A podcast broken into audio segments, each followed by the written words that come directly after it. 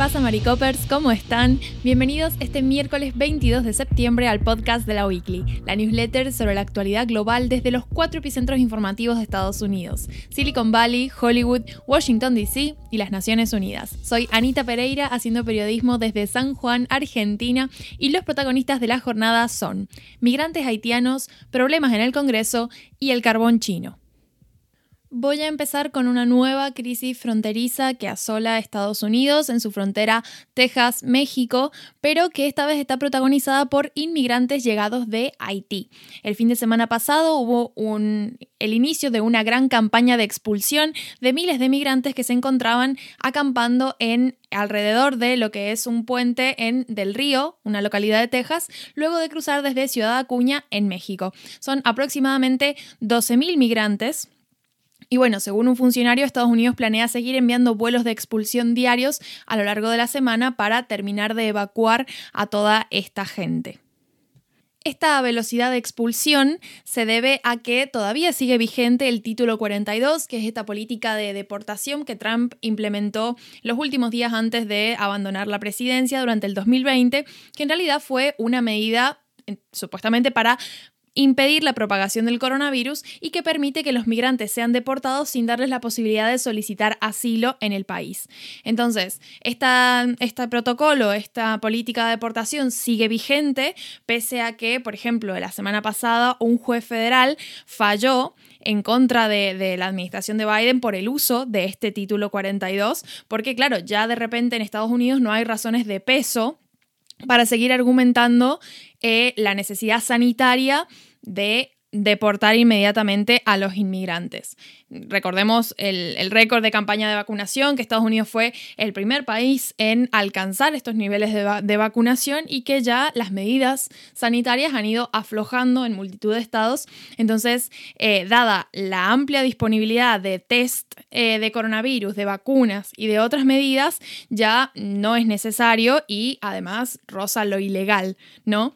Entonces, bueno, eh, ¿Qué pasa? A pesar de todo esto, la política sigue en pie y de hecho todos estos vuelos de evacuación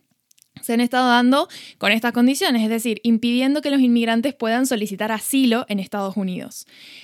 Lo cierto es que Biden, a pesar de que en uno de los discursos que dio, ni bien asumió y demás, dijo que iba a cambiar la política migratoria y presentó una idea de política migratoria mucho más amable que la que ha tenido Trump durante sus años de presidencia, no se han visto cambios significativos en la frontera y desde la Weekly hemos ido reportando distintas situaciones que dan cuenta de esta ausencia de un cambio significativo en las políticas migratorias y en el trato humanitario que, que deberían recibir los inmigrantes en la frontera.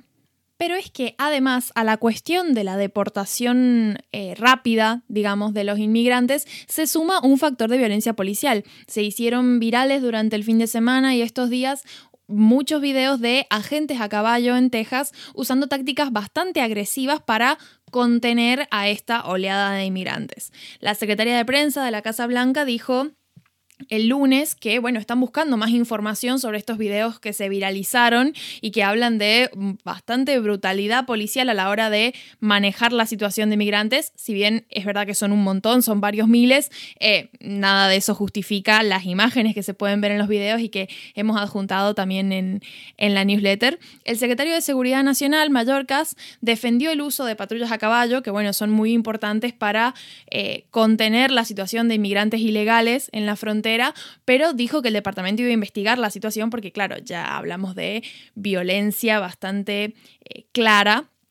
y bueno, finalmente el Departamento de Seguridad Nacional dio un comunicado vía Twitter diciendo que no se tolera el abuso de inmigrantes bajo la custodia estadounidense y que estas acusaciones son tomadas muy en serio. Por ahora no se han tomado medidas puntuales contra alguna gente, pero bueno, está todavía abierta la investigación y demás. La situación de los inmigrantes haitianos es particularmente complicada porque recordemos que vienen de una seguidilla de eventos bastante duros en su país. Primero tuvimos el asesinato del presidente Jovenel Moïse, que desató toda una crisis política y una serie de tensiones al interior del contexto político y social, por ende, que lógicamente creó una sensación de inseguridad generalizada, pero además estuvo la cuestión del, devastador terremoto que hubo en Haití que tiró abajo muchas ciudades, muchas, dejando a muchas familias sin hogar y bueno, con la perspectiva de... Eh, hacia dónde ir, ¿no? De hecho, Estados Unidos, cuando fue el terremoto en 2010 en Haití, también recibió muchos migrantes, inmigrantes haitianos por este mismo motivo, porque bueno, por una cuestión de proximidad y por las oportunidades que se pueden obtener en Estados Unidos, siempre es una opción para los inmigrantes cercanos a la zona. El problema con estos vuelos de deportación que está haciendo Estados Unidos es que van directo a Haití y hay muchos inmigrantes que si bien provienen de Haití, en realidad han llegado a Estados Unidos desde otros países latinoamericanos a los que han huido primero, por así decirlo, y luego han intentado entrar a Estados Unidos. Entonces, de repente se encuentran en un vuelo de deportación directo a Haití y bueno, van a llegar a este país sin saber muy bien qué va a ser de ellos, teniendo en cuenta la profunda crisis política, como decía antes, que también implica una crisis económica que arroja una expectativa de calidad de vida bastante baja y para muchos inmigrantes que viajan con sus familias y con sus hijos es insuficiente. Ahora bien, el segundo titular nos lleva a la Cámara de Representantes estadounidense, que este miércoles aprobó una legislación para mantener al gobierno financiado hasta finales de año aumentar el techo de la deuda hasta finales de 2022 y también asignar dinero para refugiados afganos y la recuperación tras los desastres naturales de las últimas semanas. Esta medida va camino del Senado, donde los demócratas van a necesitar apoyo de los republicanos para aprobar este grupo de medidas